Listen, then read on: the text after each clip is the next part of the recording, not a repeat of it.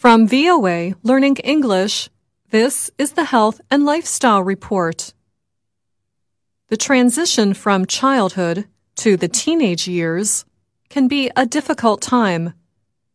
Hormones in the body can affect a young person's emotions and moods.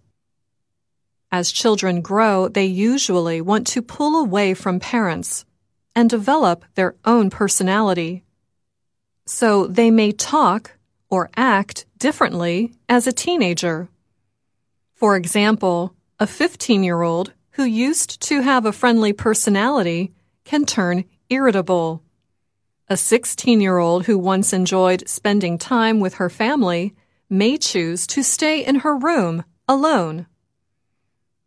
While these changes in behavior and personality can be difficult, they are, for the most part, a normal part of the teenage years. But when is it not normal? When is a change in personality a sign of depression or other mental health issues? Many parents may not know the difference. A recent poll shows that many Americans do not recognize signs of depression in their preteen and teenage children. The C.S. Mott Children's Hospital National Poll on Children's Health involved 819 adults in the United States.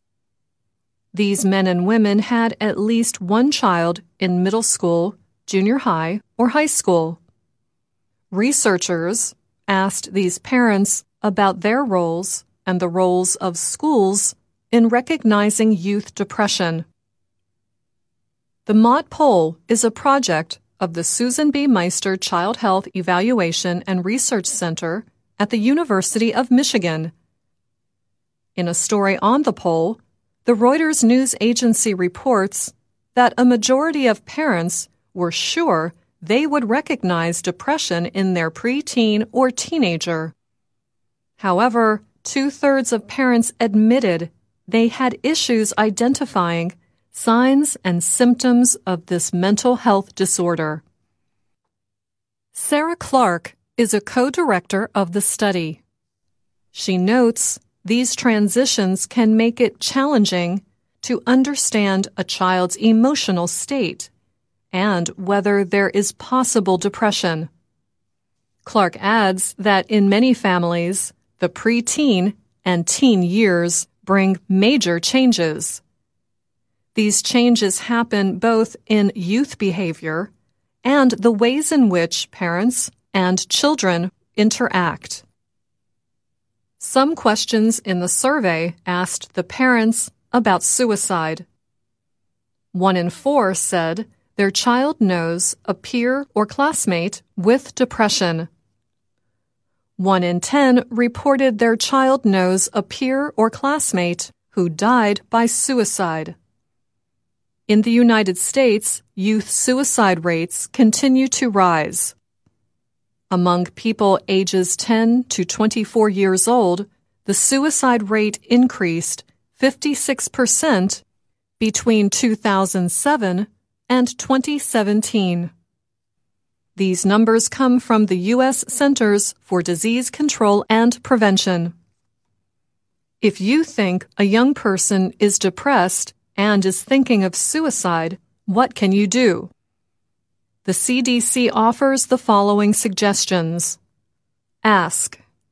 If you are worried about someone, ask them directly. Are you thinking about suicide? However, mental health experts warn that you should not promise to keep their thoughts of suicide a secret. Listen. After you ask this question, make sure to listen carefully to the young person. Stay with them and listen to what they need. Be there.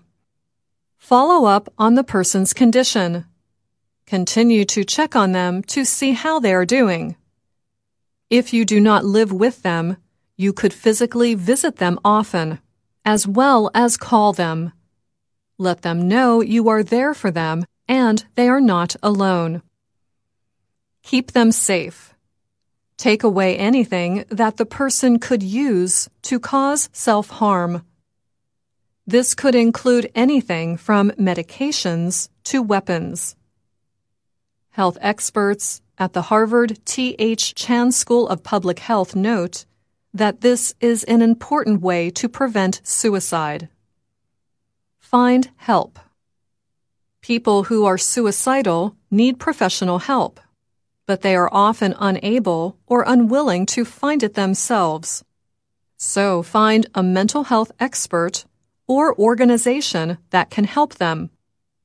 Many have telephone hotlines for people seeking help. And that is the Health and Lifestyle Report. I'm Anna Matteo.